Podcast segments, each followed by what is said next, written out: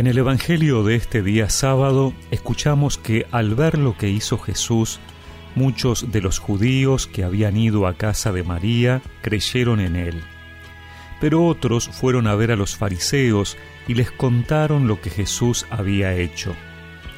Los sumos sacerdotes y los fariseos convocaron un consejo y dijeron, ¿qué hacemos? Porque este hombre realiza muchos signos si lo dejamos seguir así, todos creerán en él, y los romanos vendrán y destruirán nuestro lugar santo y nuestra nación. Uno de ellos, llamado Caifás, que era sumo sacerdote ese año, les dijo, Ustedes no comprenden nada. ¿No les parece preferible que un solo hombre muera por el pueblo y no que perezca la nación entera?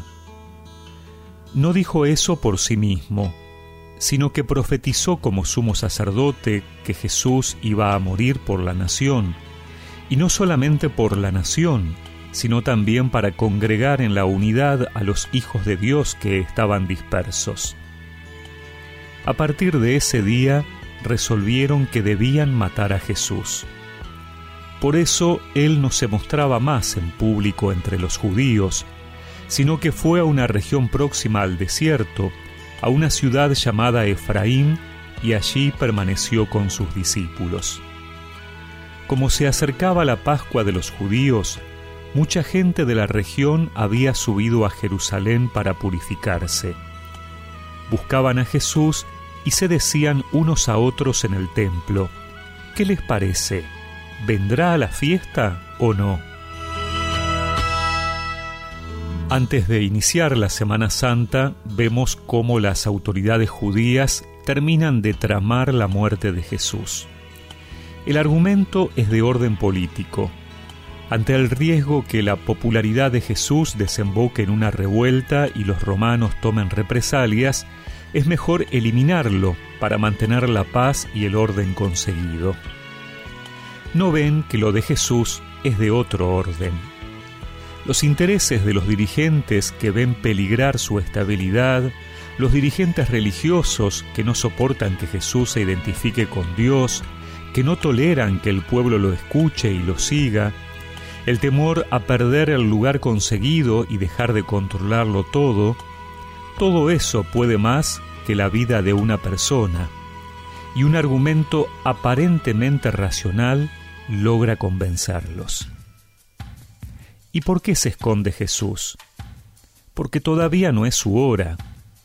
La obra redentora de Jesús por su muerte y resurrección no es una consecuencia de la decisión de las autoridades de matar al mismo Jesús, sino que es la obra de Dios para salvar al mundo, en la cual entran decisiones libres de unos y otros.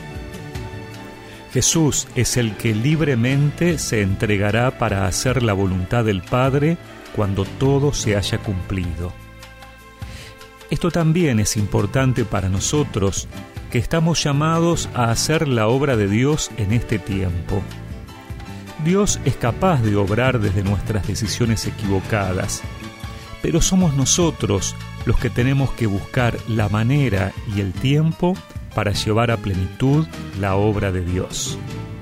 A la casa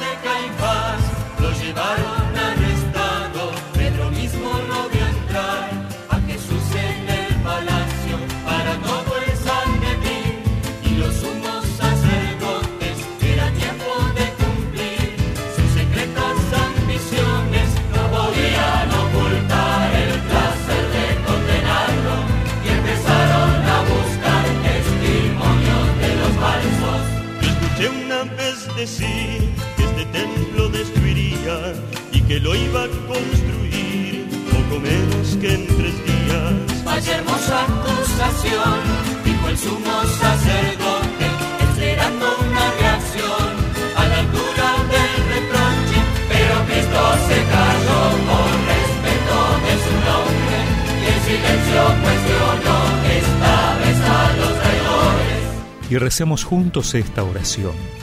Señor, tú que nos mostraste el camino haciendo las obras del Padre, danos tu Espíritu para que también nosotros podamos hacer siempre su voluntad.